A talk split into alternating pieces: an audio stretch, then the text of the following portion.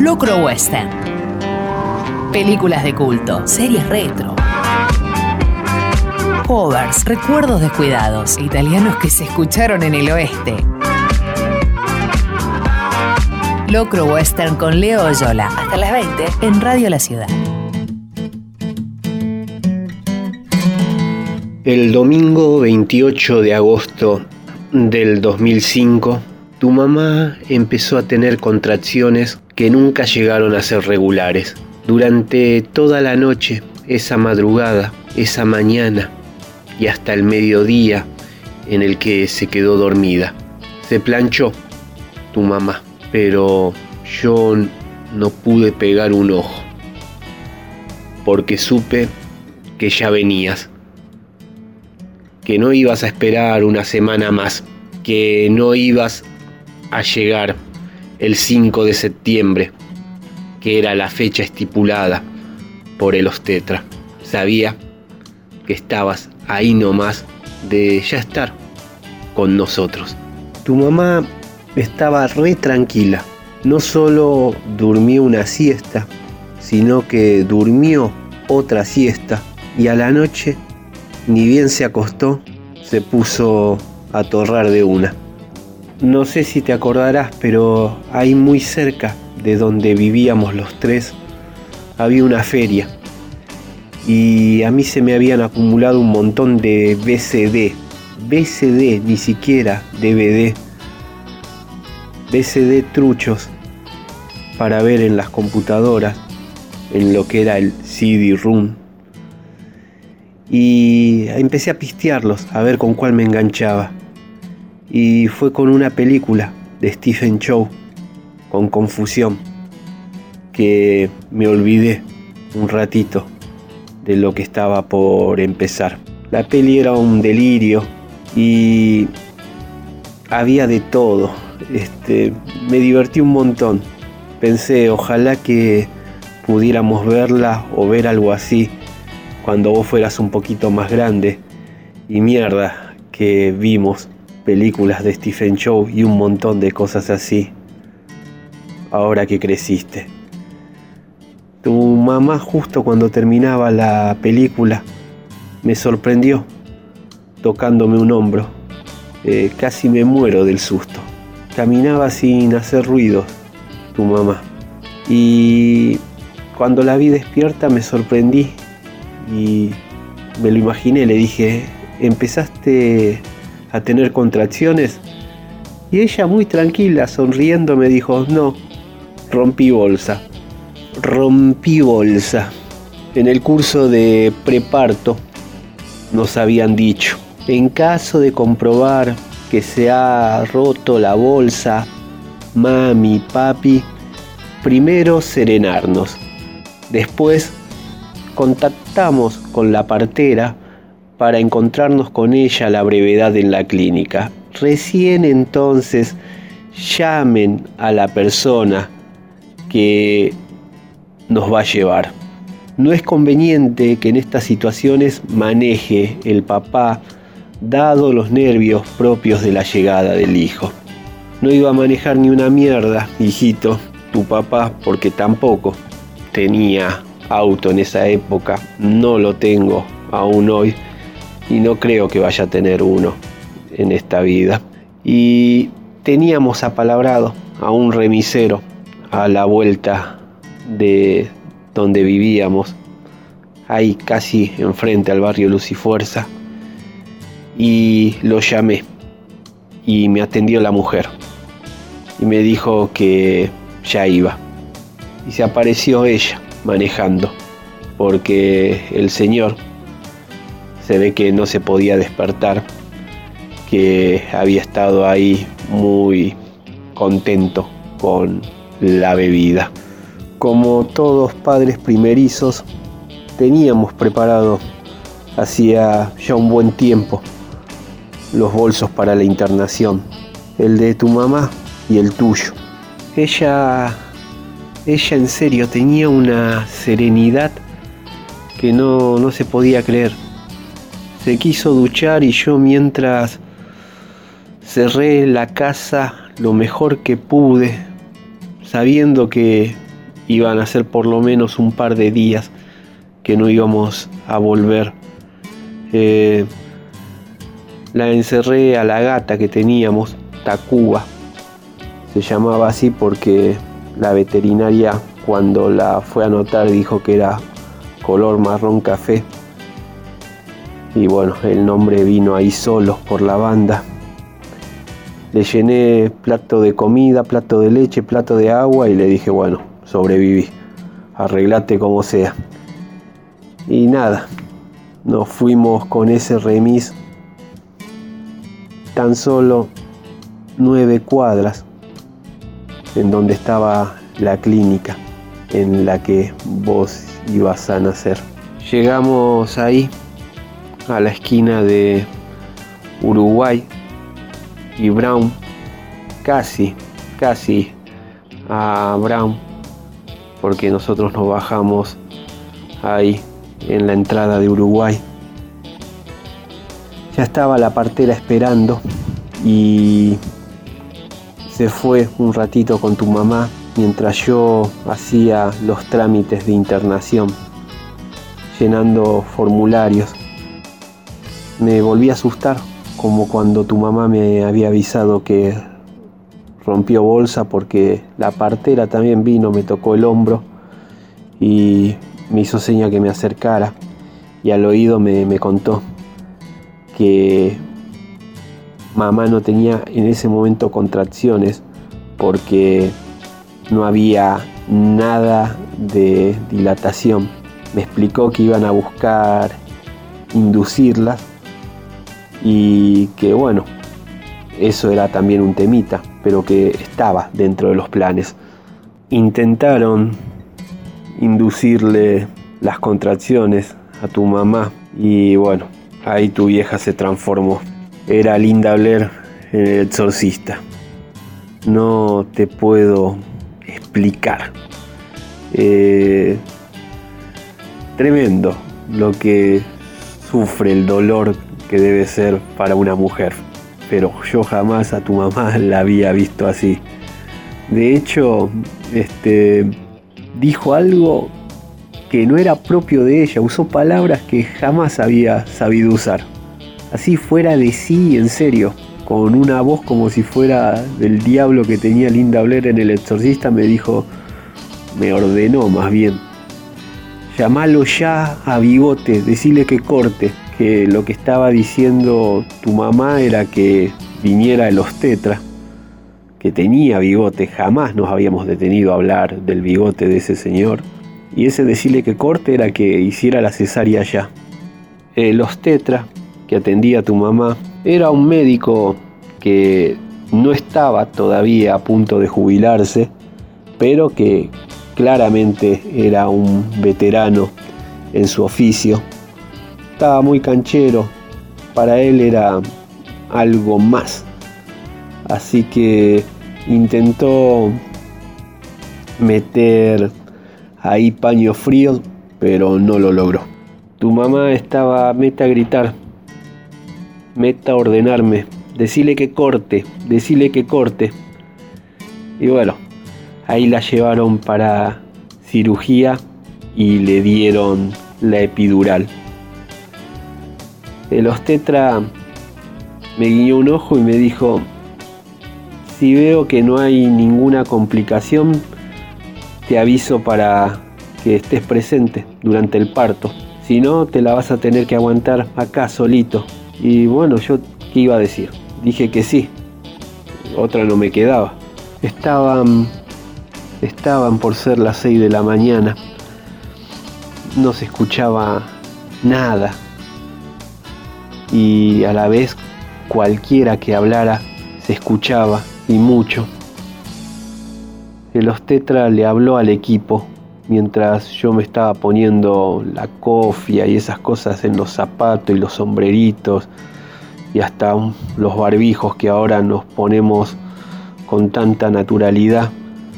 Lo escuché a los tetra como me descansaba. Decía, acabo de estar con el marido de la paciente está acorde a la situación.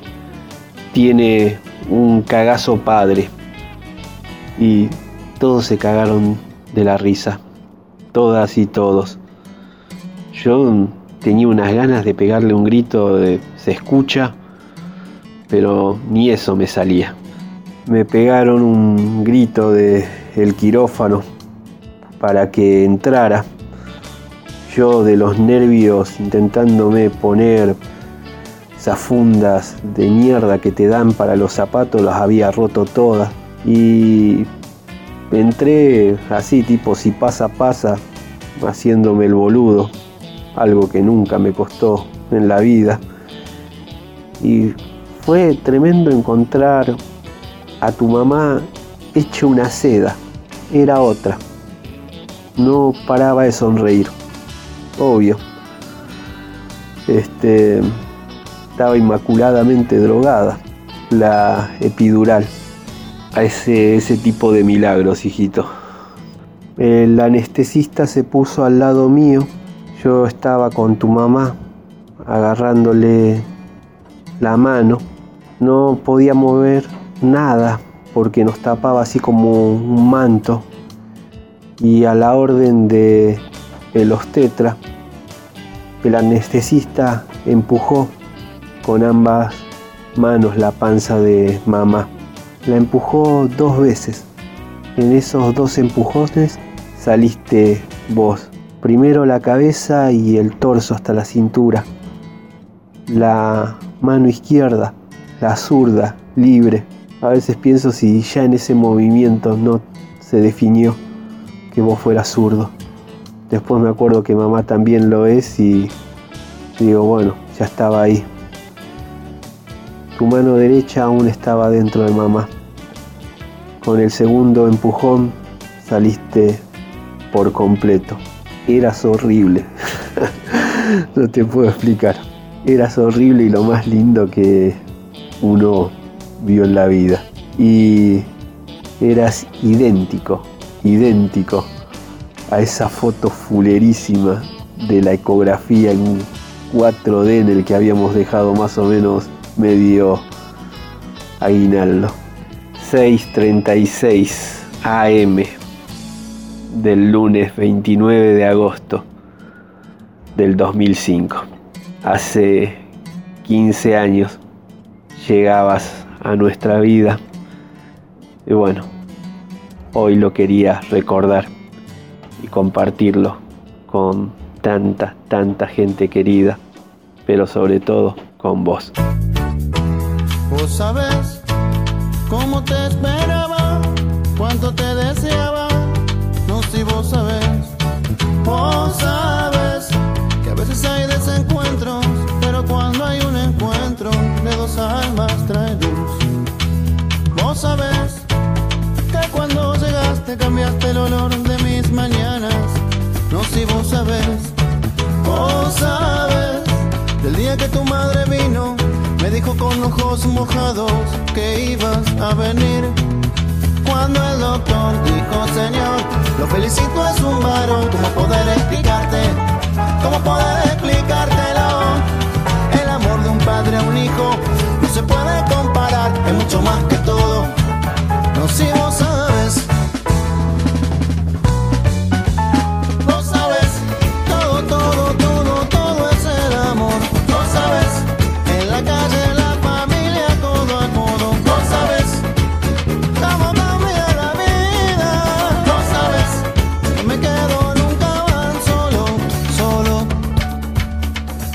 Observo, que tu madre te mece, me hace sentir fuerte, mirarte crecer. La emoción que llevo dentro, comparto en este cantar, con los que miran al frente, de noble corazón. Cuando el doctor dijo, Señor, lo felicito es un varón, ¿cómo poder explicarte? ¿Cómo poder explicártelo? El amor de un padre a un hijo no se puede comparar, es mucho más que todo. No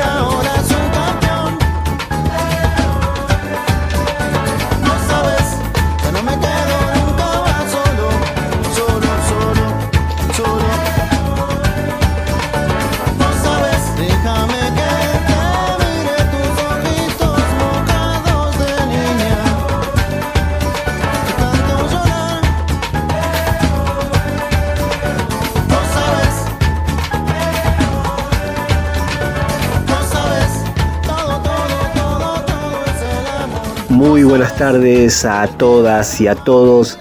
Esto es Locro Western, el programa que se emite desde el lejano Ituzaingó a través de Radio La Ciudad todos los miércoles de 18 a 20 horas con repeticiones los días domingos de 22 a medianoche. Mi nombre es Leonardo Yola, su amigo, el tigre harapiento, mandando estos audios desde casa para que los compagine, los vista con sus mejores pilchas y deje un programa de lujo. El señor Juanma Alarcón. Todo lo que es la artística visual de Radio La Ciudad, todo lo que son esos flyers para las diferentes redes sociales que hay, no solamente de Locro Western, sino también del resto de la programación de Radio La Ciudad, los hace la gran Flor Barbieri.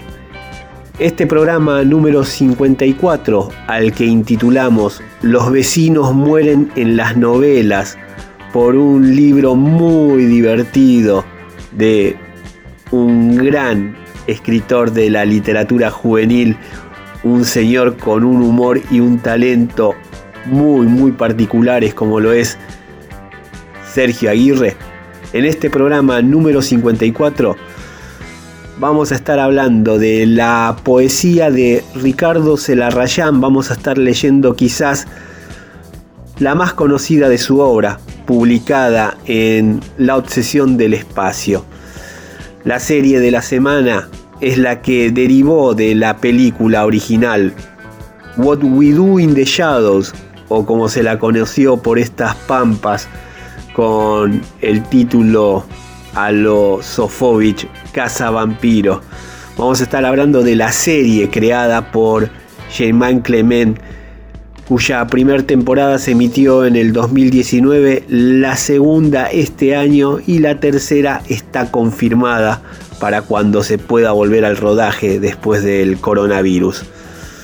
El cover de esta semana es una iniciativa muy muy conmovedora que reunió a Ricardo Mollo, Lula Bertoldi, la orquesta estable del el Teatro Colón y a Poppy Espatoco.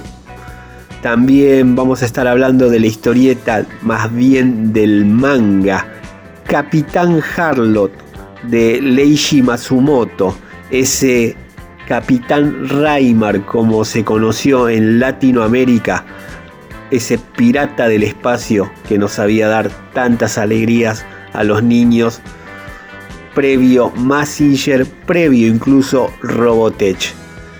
Seguimos con nuestro enamoramiento de Paolo Sorrentino, todo gracias a el amigo Horacio Forno.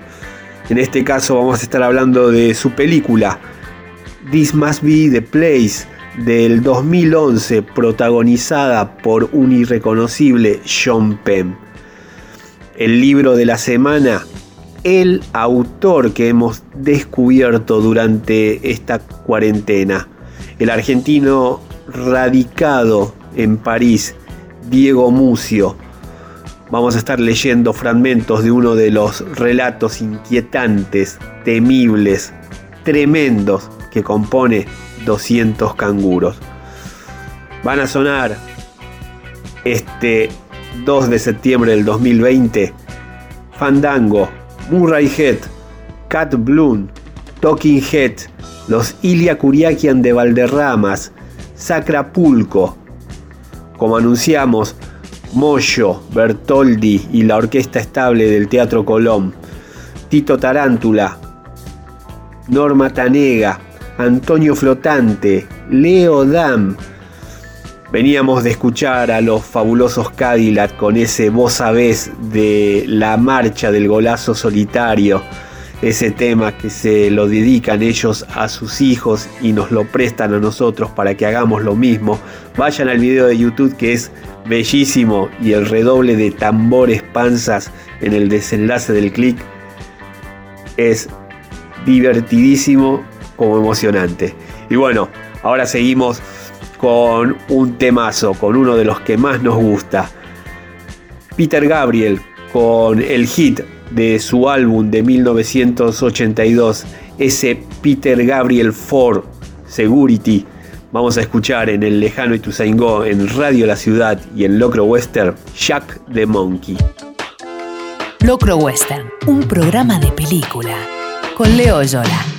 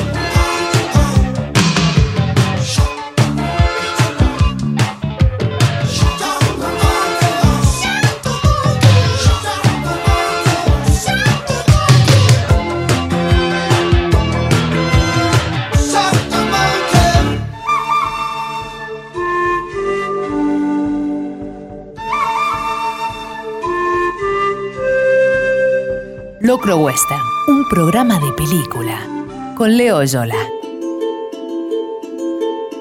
La locomotora ilumina la sal inmensa, los bloques de sal de los costados, los yuyos mezclados con sal que crecen entre las vías. Yo vacilo y callo porque estoy pensando en los trenes de carga que pasan de noche por la gran salina. La palabra misterio hay que aplastarla como se aplasta una pulga entre los dos pulgares. La palabra misterio ya no explica nada. El misterio es nada y la nada no se explica por sí misma. Habrá que reemplazar la palabra misterio, al menos por hoy, al menos por este poema, por lo que yo siento cuando pienso en los trenes de carga que pasan de noche por la gran salina. La pera trépida en el plato, la miel se despereza en el frasco cerrado para desesperación de las moscas que las echan posadas en el vidrio. Pero yo no me explico y hasta ahora nadie ha podido explicarme por qué me sorprendo pensando en la gran salina. El hombre de chaleco del salón comedor se ha quitado los anteojos. Los anteojos trepidan sobre el mantel de la mesa tendida. Todo trepida, todo se estremece en el tren que pasa a mediodía por la gran salina. Yo me he sorprendido mirando la sombra del avión que pasa por la gran salina. Pero eso no explica nada. Es como una gota que se evapora enseguida. Hay que distraerse, dicen. Hay que distraerse mirando y recordando para tapar el sueño de la gran salina. Un piano colgado como una araña del hilo se ha detenido entre los pisos 12 y 13.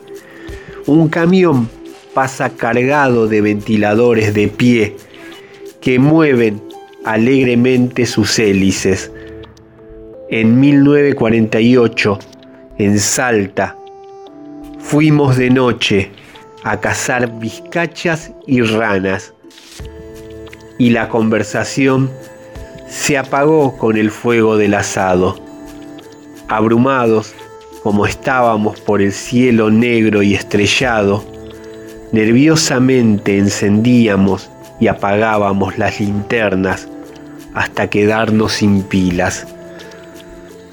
Tampoco puedo explicarme por qué sueño con pilas de linternas, con pilas para radios a transistores, ni por qué sueño con lamparitas de luz delicadamente guardadas en sus cajas respectivas, ni por qué me sorprendo mirando el filamento roto de una lamparita quemada.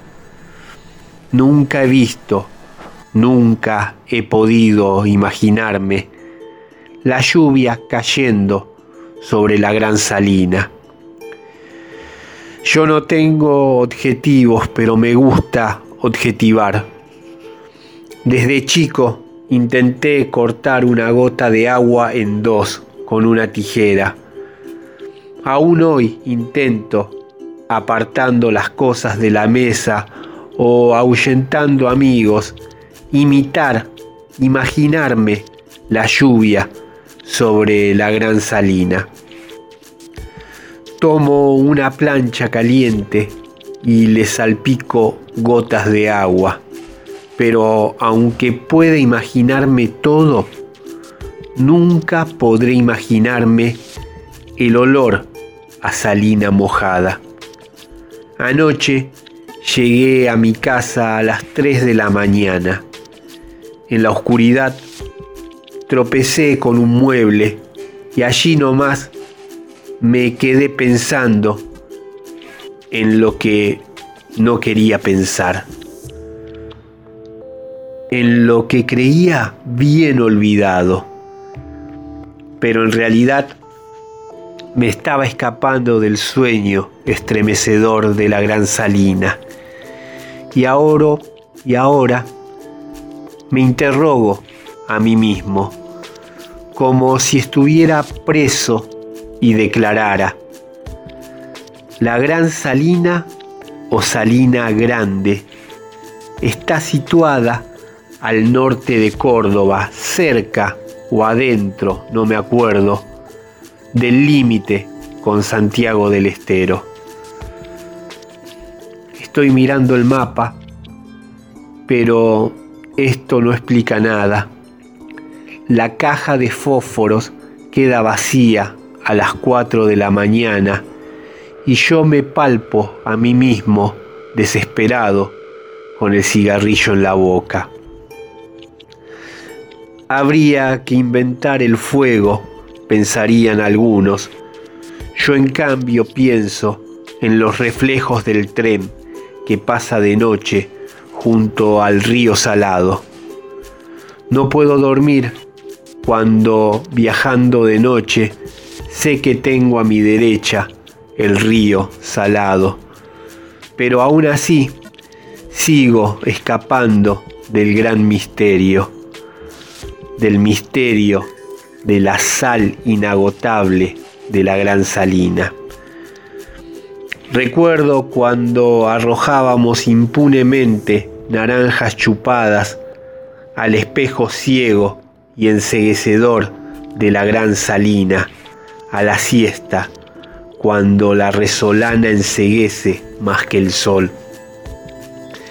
Esperábamos llegar a Tucumán a las 7 y a las 2 de la tarde tuvimos que cambiar una rueda junto a la gran salina. Un diario volaba por el aire, el sol calcinaba las arrugas, noticias del mundo, del diario que caía sobre la gran salina. Y vi pasar varios trenes y hasta un jet.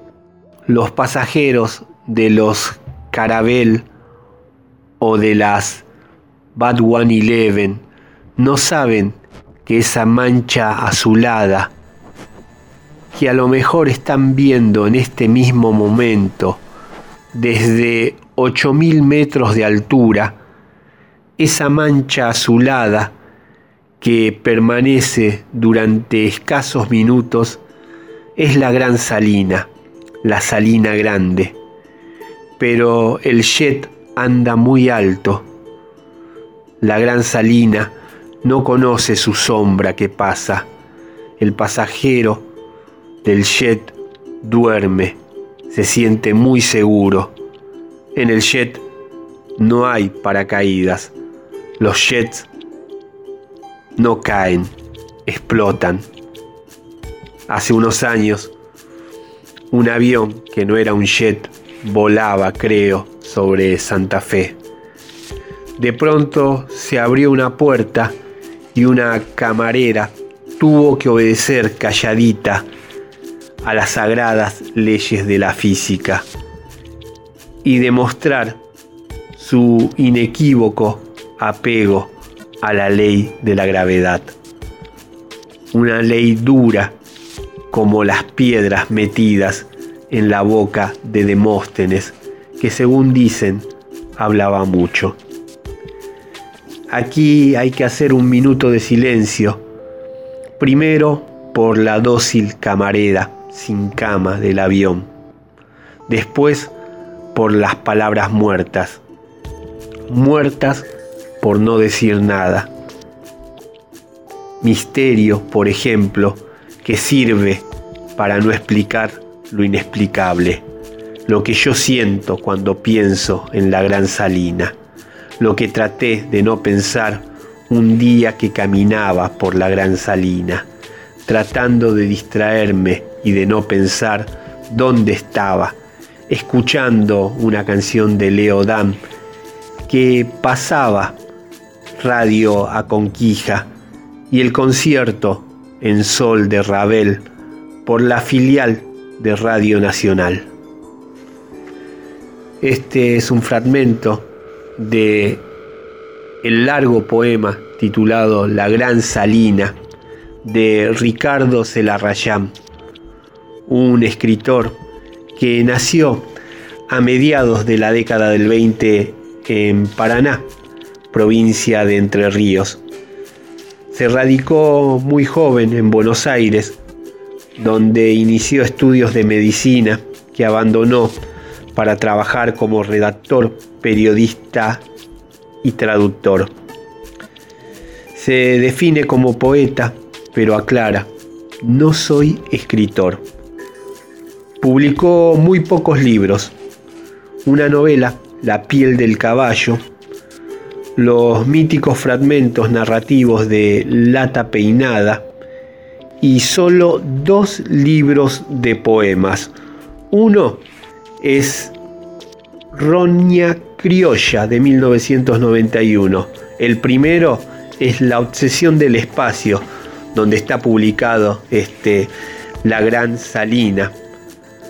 Poema que, como bien señala Fabián Casas, atraviesa como un río y que tiende sobre muchos de los buenos poetas jóvenes argentinos una influencia capital. Por primera vez leemos en Locro Western a Ricardo Celarrayán, no va a ser la última.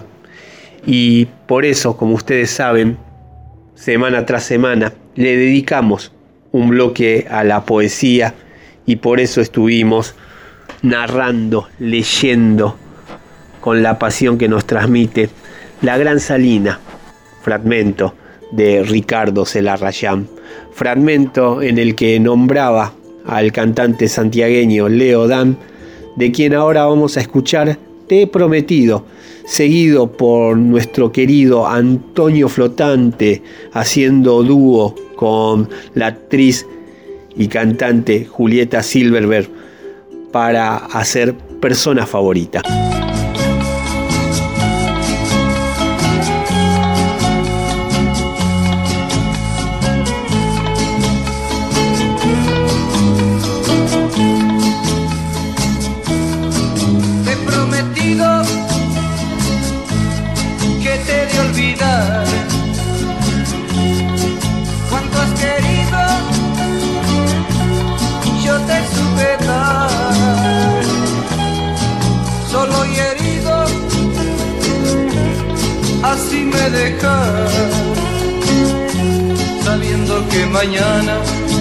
Irás con otro al altar.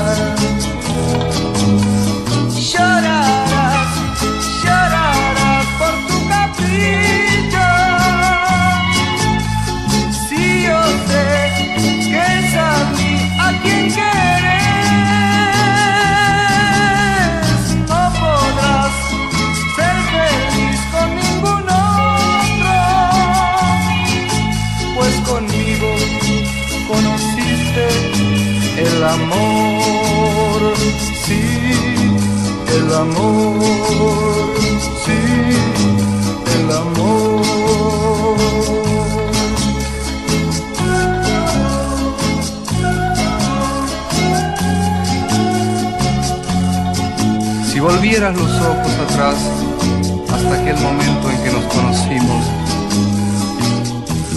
si recordaras tu primera sonrisa hacia mí,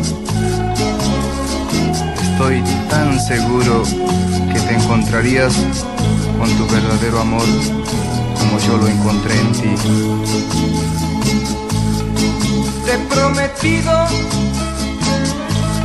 que te de olvidar cuanto has querido, yo te supe dar. Solo y herido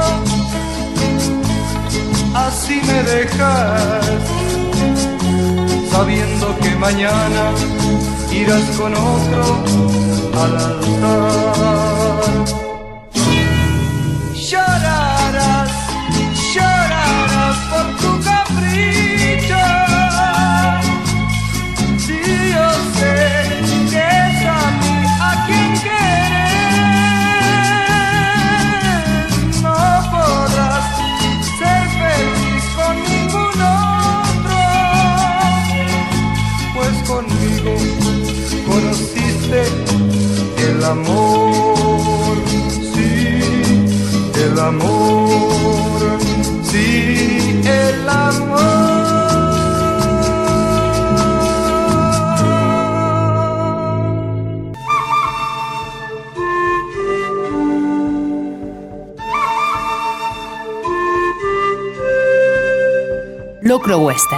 Programa de película con Leo Yola.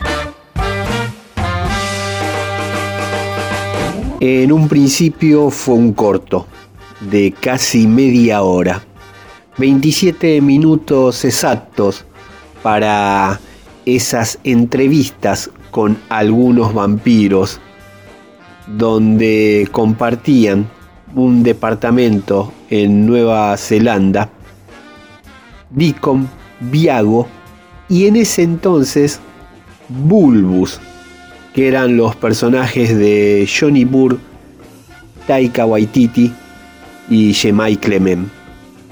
Nueve años más tarde, estética de reality show, pero más basados en lo que es el mockumentary, más en la línea de lo que es un Spinal Tap, se hizo la película de What We Do in the Shadows en el idioma original, ese lo que hacemos en las sombras que se perdió cuando se estrenó comercialmente en nuestro país y le pusieron un título de revista, un título que bien podría haber sido de los hermanos Sofovich a ese caza vampiros.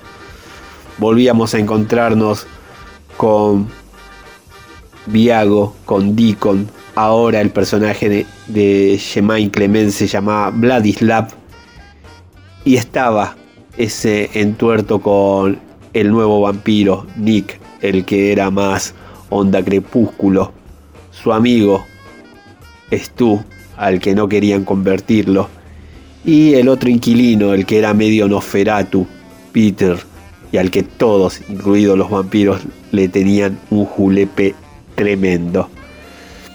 La película realmente se volvió de culto, tiene un montón de fans en todo el mundo y es al día de la fecha la película favorita de mi hijo, de mi nene, de mi Ramón. Teníamos miedo cuando el año pasado finalmente se hizo una serie con What We Do in the Shadow. Antes hubo un spin-off que se llama Wellington Paranormal, que son bien cortos, serían casi wet episodios de 10 minutos con unos personajes secundarios pero muy divertidos que aparecían en la película que eran un par de policías bastante ineptos y que con todo lo que es licantropía, vampirismo, espíritus, zombies, se lo terminaban adjudicando a algo mucho más terrenal y dejando a las fuerzas de las noches seguir haciendo de las suyas. Les decía que cuando se estrenó la serie de What We Do in the Shadow con otro terceto de vampiros y en los Estados Unidos, en Staten Island, desconfiábamos, desconfiábamos y mucho de cómo iba a poder salir eso. Y realmente los resultados han sido superlativos. En gran parte porque sigue como creador Jemai Clement, está ahí por más que fue absorbido por distribuidoras mainstream para realizar películas como Thor Ragnarok, Taika Waititi o la oscarizada Jojo Rabbit, sigue ahí dando una mano, pero este creador, los guiones y sobre todo la química y las actuaciones de los tres vampiros protagonistas, más el sirviente, el personaje que hace Guillermo, más una nueva clase de vampiro que es el vampiro energético. Personaje memorable si los hay y roba escenas a más no poder. Colin Robinson hacen que What We Do in the Shadows, que ya va por dos temporadas emitidas y una tercera confirmada a realizar, no solo sean el mejor antídoto, el mejor remedio para esta tan amarga y gris pandemia, sino que sean de verdad una serie que no se queda solo en las carcajadas. Una serie muy inteligente y que sabe abrevar en todo lo que es el código, la mitología y todo lo que esté sateliteando al término vampiro. En Locro Western, semana tras semana, hablamos de una serie, recomendamos, y este fue el caso de What We Do in the Shadows, la serie, que tiene una linda canción de apertura, ya estaba en el film original, que es de Torma Tanega. Se llama You Are Dead, Estás Muerto. Es de 1966 y es del disco Caminando junto a mi gato llamado Perro. Vamos a escuchar esa canción acá en el lejano Ituzaingó, seguido de Tito y Tarántula con el After Dark ese tema que presentaba a la satánico pandemonio de Salma Hayek en Del crepúsculo al amanecer. Locro Western con Leo Yola. Don't sing if you want to live long. They have no use for your song. You're dead, you're dead, you're dead, you're dead and out of this world. You'll never get a second chance. Plan all your moves in advance. Stay dead, stay dead, stay dead, stay dead and out of this world. Run fast, don't stand in the sun. There's too much work to be done. You're down, you're down, you're down, you're down and out of this world.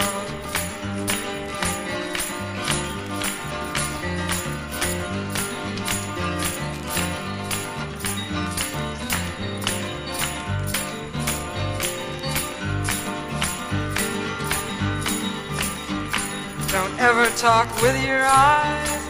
Be sure that you compromise. You're dead, you're dead, you're dead, you're dead and out of this world. Hear the unloved weeping like rain. Guard your sleep from the sound of their pain. Long gone, long gone, long gone, long gone and out of this world.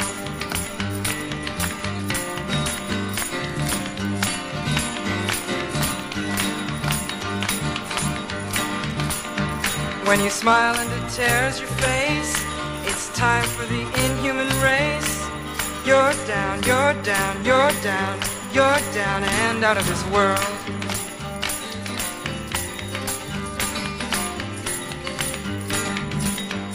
Now your hope and compassion is gone. You've sold out your dream to the world. Stay dead, stay dead, stay dead. You're dead and out of this world.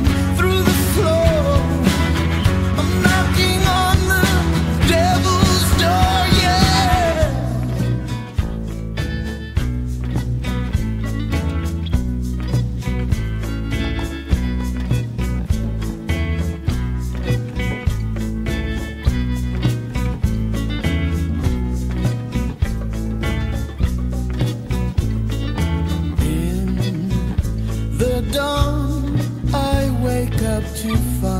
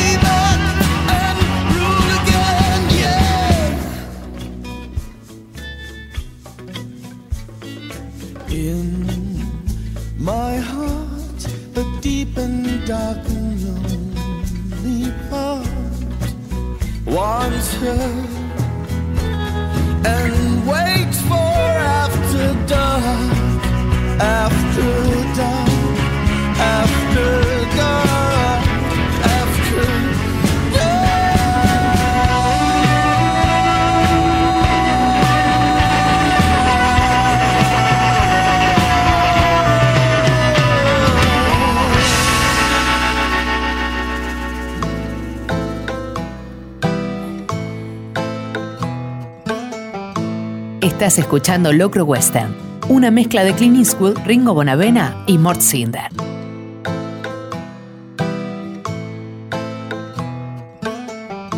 Gracias a una nota publicada por Eduardo Fabregat, nos enteramos de la iniciativa de los músicos de la Orquesta Estable del Teatro Colón, junto con el director y arreglador Popi Espatoco, que dejaron una versión conmovedora de una de las canciones más bellas del legado y de la discografía de Gustavo Cerati.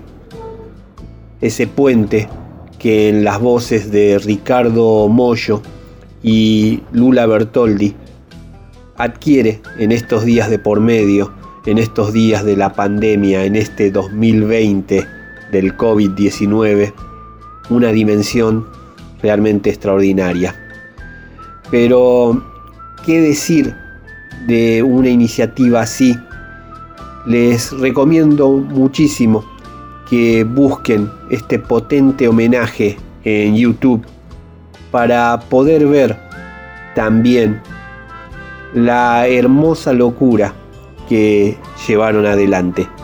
De aquella canción emblema, uno de los cortes, uno de los hits del segundo disco solista de Cerati, de Bocanada, se agarra ese puente y se modifica el legendario estribillo para en el centro de pantalla del clip quedar ocupado por un desfile de trabajadores de la salud en lucha contra el coronavirus. Piel de gallina cuando empiezan a cantar y aplaudir ese gracias por estar, ese verso modificada del gracias por venir original. Como dice el periodista, ya no es solo una nueva y bella versión del clásico de Gustavo Cerati. Es exactamente lo que se imaginaron estos más de 60 músicos al hacerlo. Un potente homenaje a quienes pelean todos los días en el frente de batalla de una situación inédita para todos en el planeta. En Locro Western semana tras semana le dedicamos un bloque a un cover y en este programa número 54, en este Los vecinos mueren en las novelas, vamos a escuchar ahora a la orquesta estable del Teatro Colón, dirigida por Poppy Spatocato y a Lula Bertoldi y al gran Ricardo Mollo haciendo puente.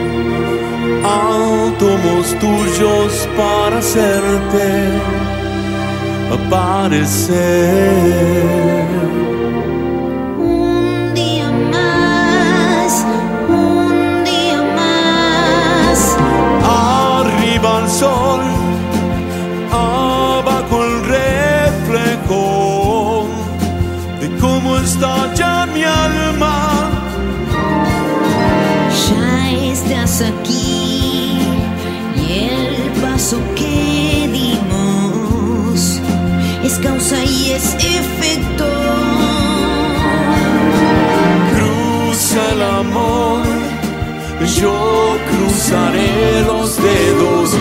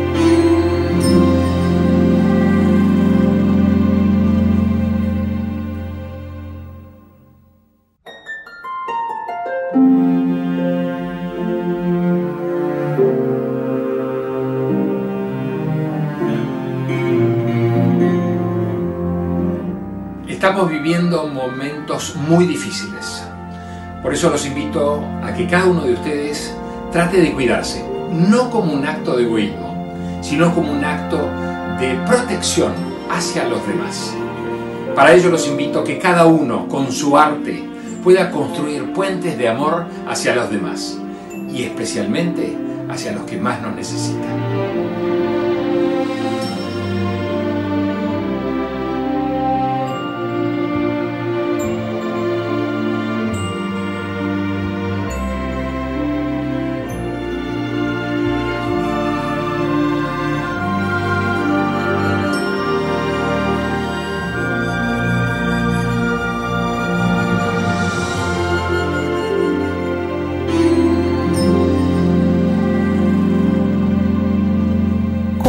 Recuerdos descuidados, italianos que se escucharon en el oeste. Todos los miércoles de 18 a 20, Locro Western, un programa de película. Con Leo Yola en Radio La Ciudad.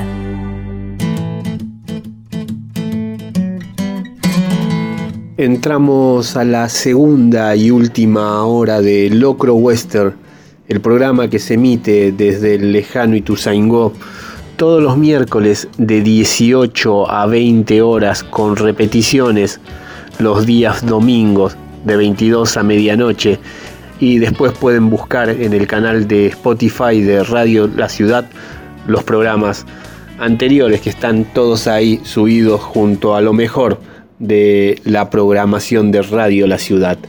Este programa número 54 al que intitulamos Los vecinos mueren en las novelas por esa linda novelita infantil del amigo, el cordobés Sergio Aguirre. Mi nombre es Leonardo Yola, el tigre harapiento, mandando estos audios desde casa que compagina y le pone toda la onda, todo su saber, todo lo mejor de lo mejor, el señor Juanma Alarcón. Aún nos queda hablar del Capitán Harlock, ese manga de Leishi Matsumoto en el bloque dedicado a la historieta. La película de la semana es otra de Paolo Sorrentino, su film del 2011, This Must Be the Place, ese protagonizado por John Penn haciendo su versión de Robert Smith de The Cure. También vamos a estar hablando del último libro de relatos de Diego Mucio, publicado por Entropía hace un año y monedas, ese 200 canguros que nos voló la cabeza. Tienen que sonar aún Fandango, Murray Head, Cat Bloom, Talking Heads, Iria Kuriaki Ande Valderramas y lo que suena ahora en el lejano Ituzaingó, acá en Locro Western, es la banda de Juan Cis Prince, un cantautor único al que hemos tenido la oportunidad de conocer bastante. Del EP homónimo del 2017, Sacrapulco hace concierto para las plantas.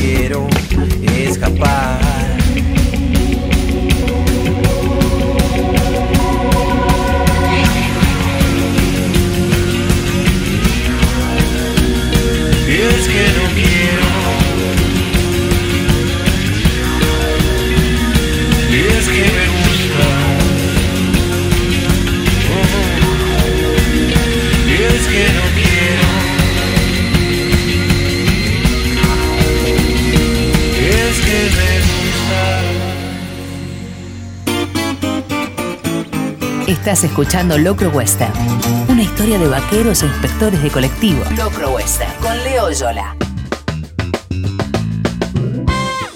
Más o menos entre las carreras de Meteoro, todos los gadgets del Match 5 y el culebrón que era la relación de amistad, rivalidad con el corredor enmascarado, que era ni más ni menos que el hermano de Meteoro. Entre Meteoro y la aparición de Koji Kabuto piloteando a Massinger Z y ni hablar a Reed Hunter haciendo lo mismo con los Veritech de Robotech, en el medio apareció una figura con cierta nostalgia, un pirata del espacio, conocido en Latinoamérica como el Capitán Raimar. Vamos a ser redundantes, la bajada era Capitán Raimar, pirata del espacio, y conocimos gracias a esa serie, a ese anime cuando aún no le decíamos así, cuando simplemente eran dibujitos animados y eran los dibujitos del Capitán Raimar, conocimos a este personaje y a la tripulación de ese barco, nave del espacio pirata. Siempre lo que me quedó en el recuerdo, así bien difuso, de esa serie era la nostalgia que tenía este personaje, que podría ser todo lo que uno necesitara a la hora de ir al frente, a la hora de entrar al combate, pero que tenía una cicatriz mucho más importante que la que le surcaba en la jeta. Tenía evidentemente una cicatriz en el corazón, herida de dudas de amor, como dice un verso de una canción de Silvio Rodríguez. El capitán Raimar originalmente es el capitán Harlock en los mangas que creó Leiji Matsumoto en la década del 70. Poco después fue que se hizo la adaptación al anime en 1978 y que duró un año la emisión de todos esos capítulos. Lo que es referido al mundo de las historietas, al mundo del cómic, al manga, como le dicen los japoneses, son poco menos de mil páginas con una historia que quedó abierta en la que Harlock puede ser el personaje que le da título a la obra, pero termina siendo un personaje secundario, obviamente de peso, porque adelante lleva la historia el que vendría a ser como el Starbuck de esta Moby. Un nuevo tripulante, prácticamente un polizón, que aborda justo cuando la Tierra está entrando en conflicto contra las mujeres que se encienden como el papel. Un término lírico muy lindo para hablar de una raza alienígena a la que la traducción vagamente del anime le ponían las Amazonas.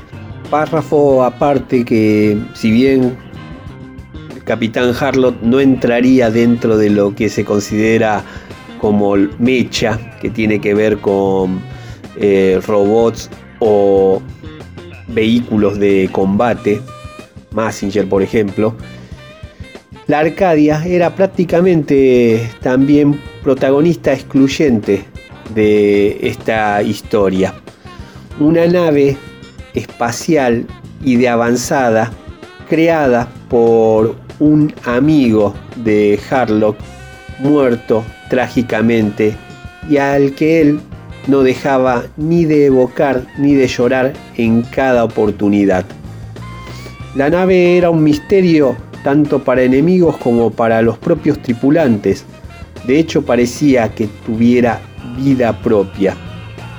Una nave que avanzaba y que no dejaba a nadie detrás.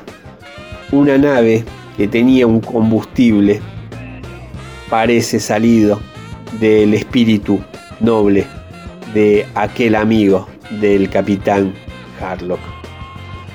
Colorado él, obviamente parche en un ojo, calavera con huesos cruzados en el pecho, lo mismo para la hebilla del cinturón. En nuestro país se puede conseguir íntegramente y en unas ediciones hermosas españolas de Norma Editorial toda la obra de Leishi Matsumoto para este Capitán Harlock.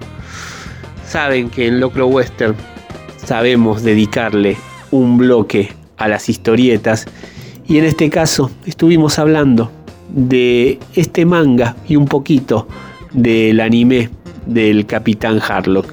Esas cosas que uno ya lleva tatuadas desde la infancia. Parte de este imaginario tiene que ver con música y quien supo captar mejor que nadie esto y en nuestro país y animarse hace rato a las cosas psicodélicas e espaciales, vamos a hablar de los Ilia Kuriakian de Valderramas y uno de los cortes, una de las canciones que componen su LP de 1999, de ese Leche. Suenan en el lejano Ituzaingó, suenan aquí en Radio La Ciudad y en Locro Western, los Kuriaki con su Latin Geisha.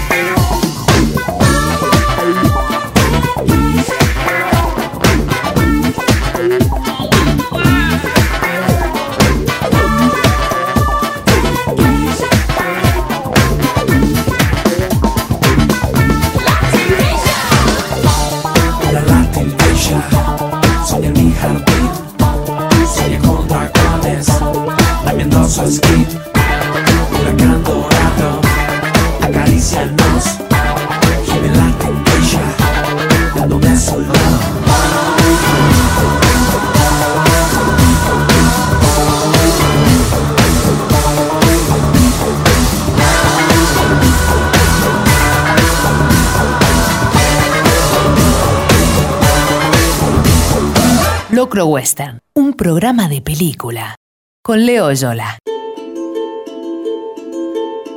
Venimos manifestando hace un par de meses ya nuestra admiración, devoción y evangelización hacia la obra cinematográfica del napolitano Paolo Sorrentino, el realizador de esa juventud, youth, que nos supo volar la cabeza y que fue en lo particular la puerta de entrada a su universo cinematográfico. Obviamente pasamos por la oscarizada, la grande belleza, la inmensa belleza, una película que tiene en su ADN la paternidad de la Dolce Vita. También supimos ver de él su mirada a lo que fue la caída del gobierno de Silvio Berlusconi en Loro y el inicio de una saga, una serie muy muy particular como lo es El joven papa, protagonizada por Jude. También estuvimos viendo los cortos Made in Home, hecho en casa a raíz de la pandemia. Varios realizadores a lo largo de todo el mundo graban simplemente con sus celulares ciertas situaciones y por lejos el más creativo y más divertido, no por ello menos reflexivo, es el que hizo el amigo Paolo. Tiene una película que es la película de la semana en Locro Western que se llama This Must Be the Place, homónima a una canción que termina siendo leitmotiv en el film, un tema, una canción de Talking Heads que va a sonar a continuación de estas palabras. Pero lo principal es hablar de esta coproducción francesa, italiana e irlandesa en la que John Penn corporiza a Cheyenne. En su look es muy similar a Robert Smith de The Cure. Incluso lo que se habla de su música remite a esa banda tan emblemática británica. Cheyenne está retirado, está con un buen pasar por las regalías de lo que siguen siendo las ventas de sus discos y la utilización de sus canciones de otrora. Y tiene varias fobias por vencer. Una de ellas, volar.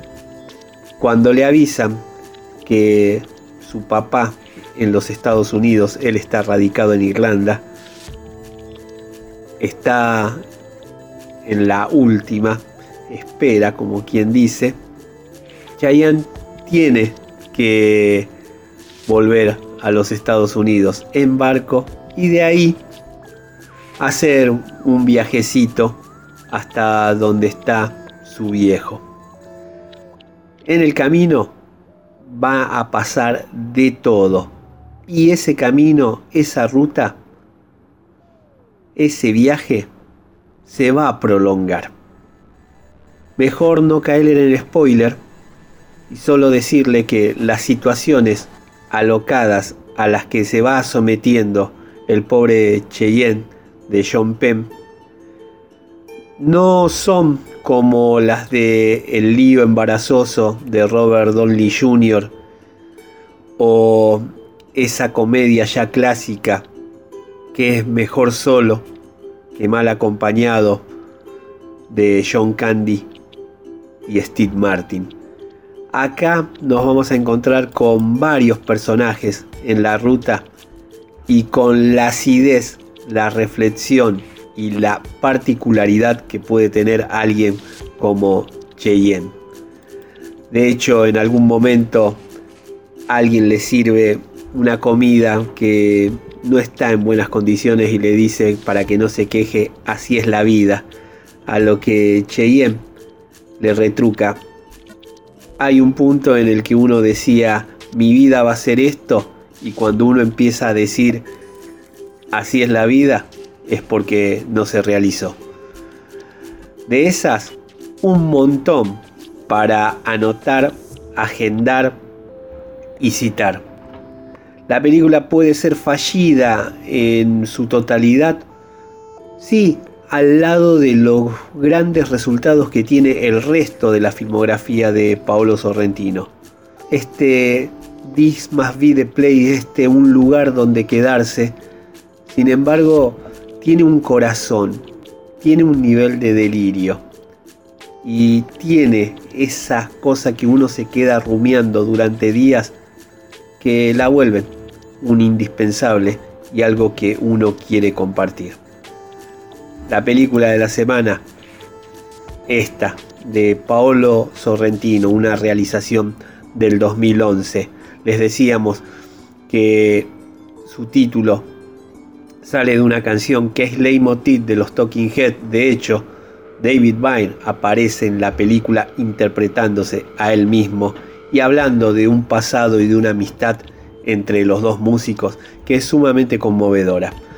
Vamos a escuchar ahora en el lejano Ituzaingó, en Locro Western, del LP de 1983, de ese Hablando en lenguas, a los Talking Heads con This must be the place.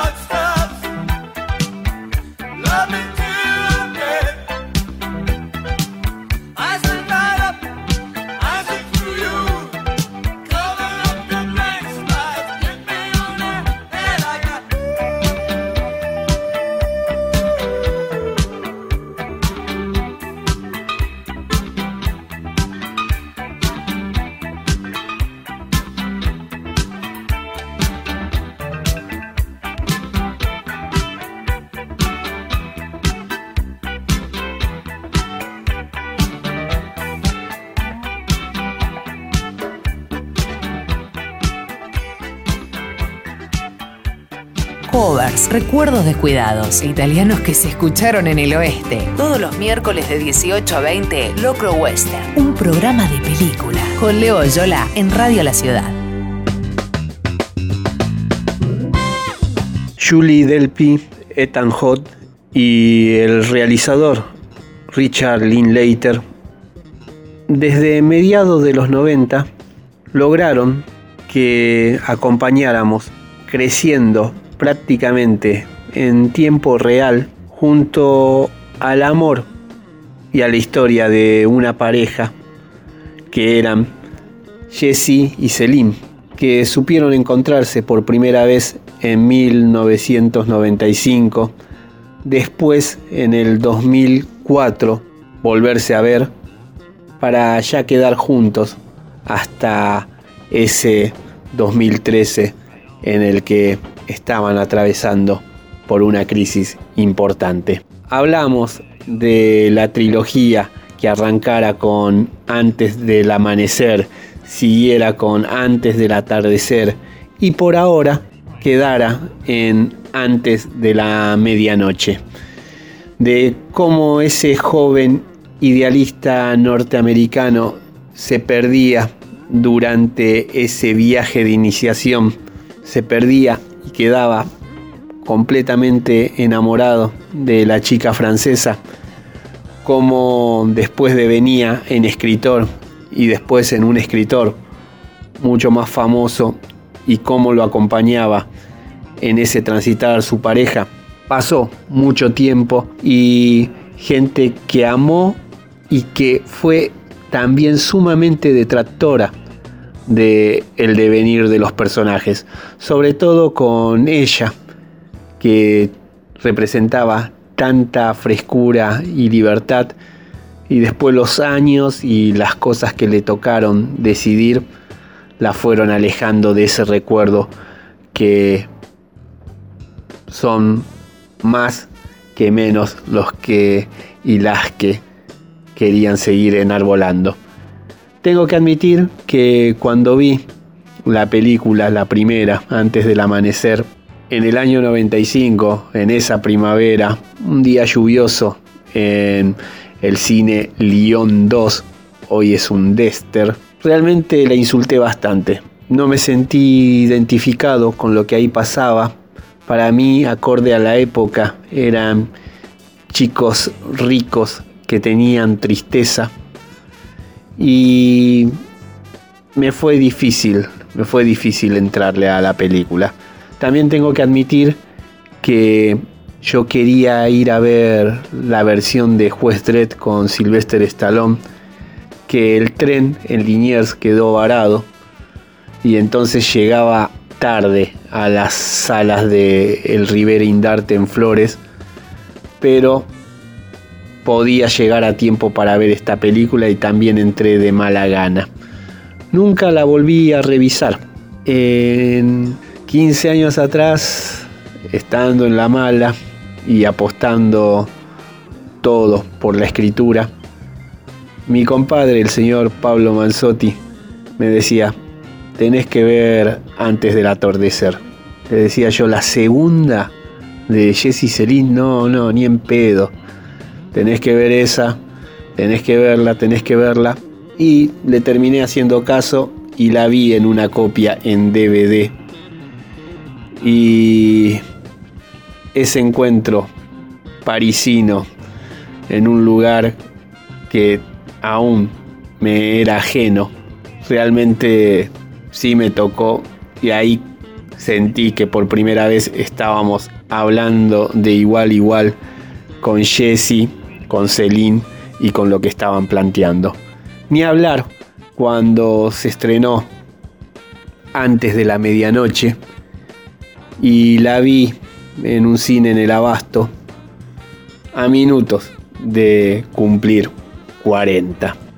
Largo tiempo nos vienen acompañando y también por una cuestión generacional nosotros estamos al lado de ellos de la primera, de la iniciática, antes del amanecer, siempre me quedó una escena en la que la torpeza, la timidez y las ansias de encontrarse sin saber que del otro lado también son correspondidas, había una escena en la que escuchaban en una disquería, en una mínima cabinita, una canción.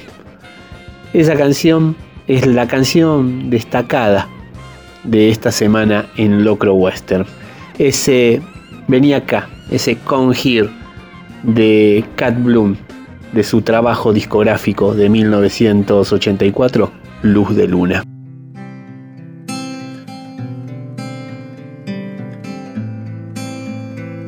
Estás escuchando Locro Western.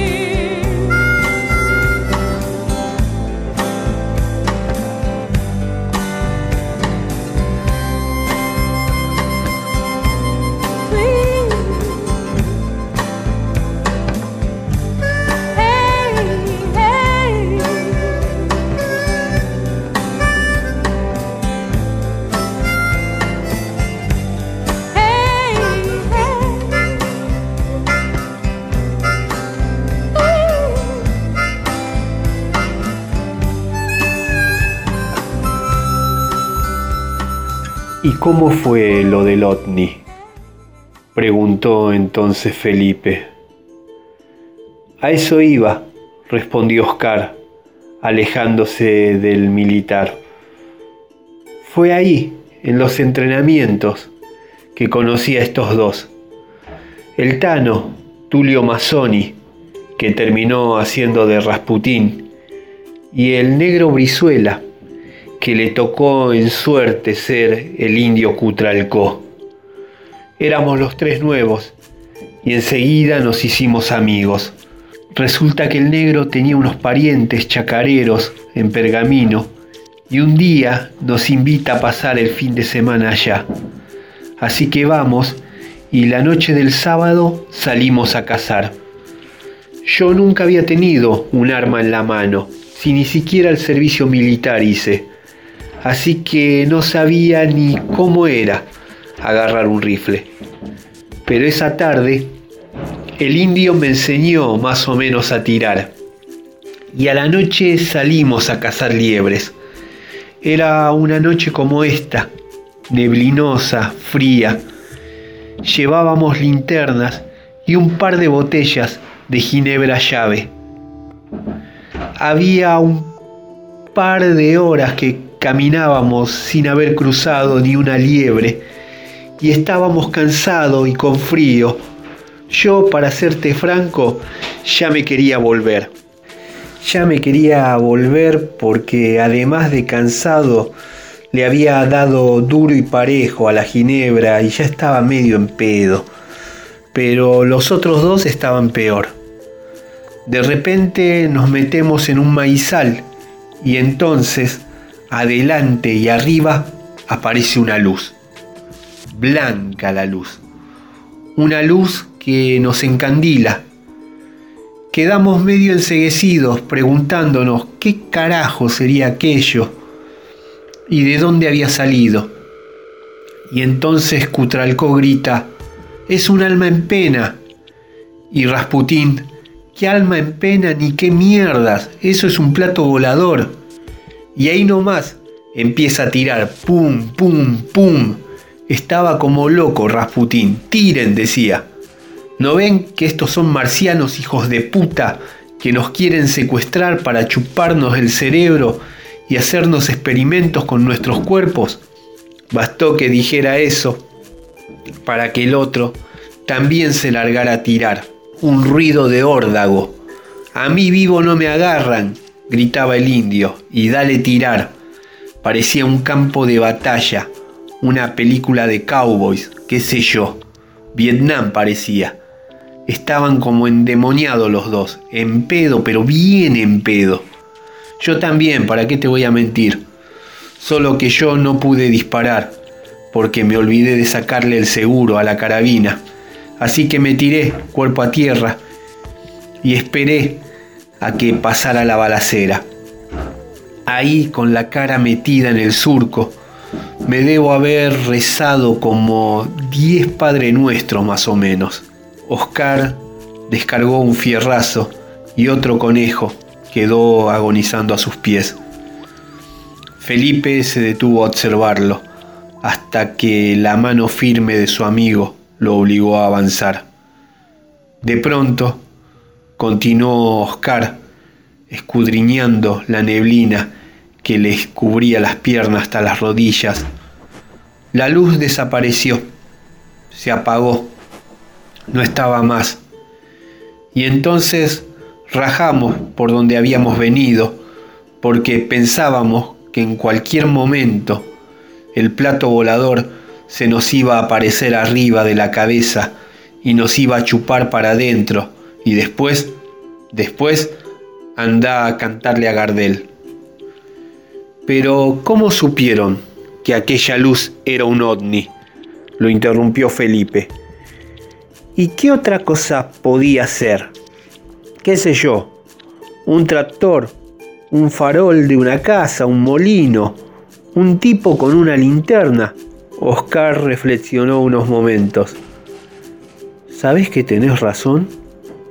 Nunca lo había pensado desde esa perspectiva, dijo, y lanzó una larga, aguda carcajada. Este es un fragmento de El hombre neutral, el relato con el que abre el libro de cuentos de Diego Mucio, 200 canguros. Este hombre neutral que para mí es el mejor cuento del libro, un libro que se destaca muchísimo porque tiene de verdad historias en donde se campea lo sórdido, en donde está presente siempre lo fantástico, pero también las hermana las agrupa, las relaciones familiares, las relaciones padre-hijo y también la presencia de animales. Increíble los discípulos de Buda, donde también está el ajedrez, el caza cero con protagonistas japoneses en nuestro país, el cielo de las tortugas, un relato extenso con preguntas que nos quedan dando vuelta, una genialidad tan sentida como ese caballo en llamas con una herida abierta para nosotros como lo son los excombatientes de Malvina, el 200 canguros que da título al libro y ese cierre, ese séptimo relato que es la estructura de los mamíferos. Señor Diego Mucio nació en Buenos Aires en 1969. Ha publicado, entre otros, el libro de cuentos Modba, las tres novelas que componen las esferas invisibles, el hueso del ojo, el tratado sobre la ejecución de los animales, Gábata, el sistema defensivo de los muertos en poesía, un tren hacia ya casi es Navidad, la asombrosa sombra del pez limón, la Galería Universal de Malhechores y la Guerra de los Chefs, todos estos cuentos infantiles. Así como en cine, les decía que en lo personal, el gran descubrimiento durante esta cuarentena ha sido Paolo Sorrentino. En lo literario era una asignatura pendiente y vamos a abanderar y evangelizar con Diego Mucio. En Locro Western, semana tras semana, leemos algún libro que nos ha conmovido y que queremos compartir y este fue el caso de los 200 canguros de Diego Mucio. En la obra de Mucio también dice presente la locura o esa inteligencia que en lo que es la rutina aparentemente inalterable molesta. Y por eso es que queremos pasar ahora el One Hit Wonder de Murray Head, Una noche en Bangkok, por esa línea de que vas caminando y no sabes si al lado podés tener un ángel o un demonio, o si el diablo o el ángel o el santo sos vos. Locro Western, un programa de película con Leo Yola.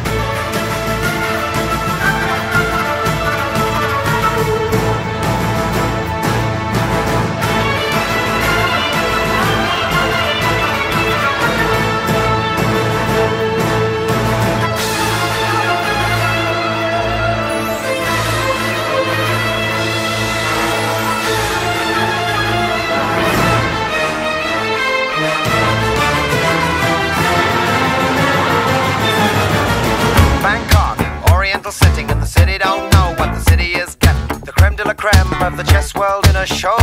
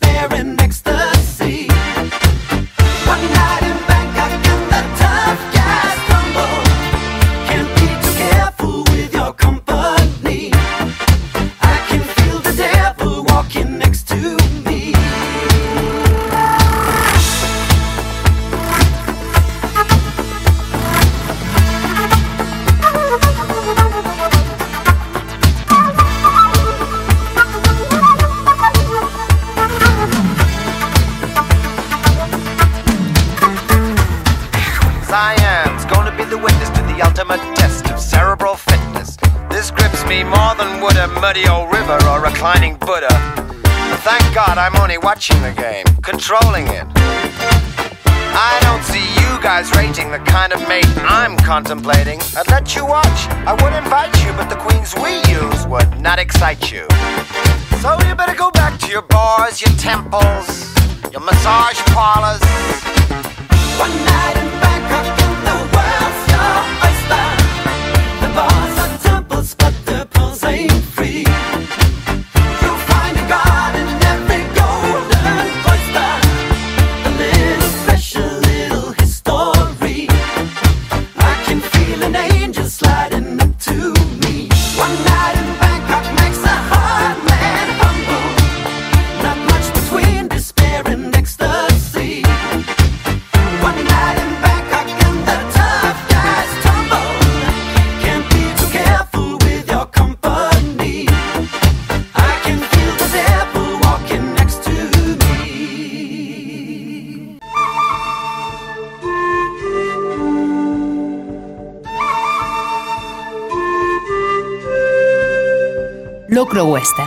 programa de película.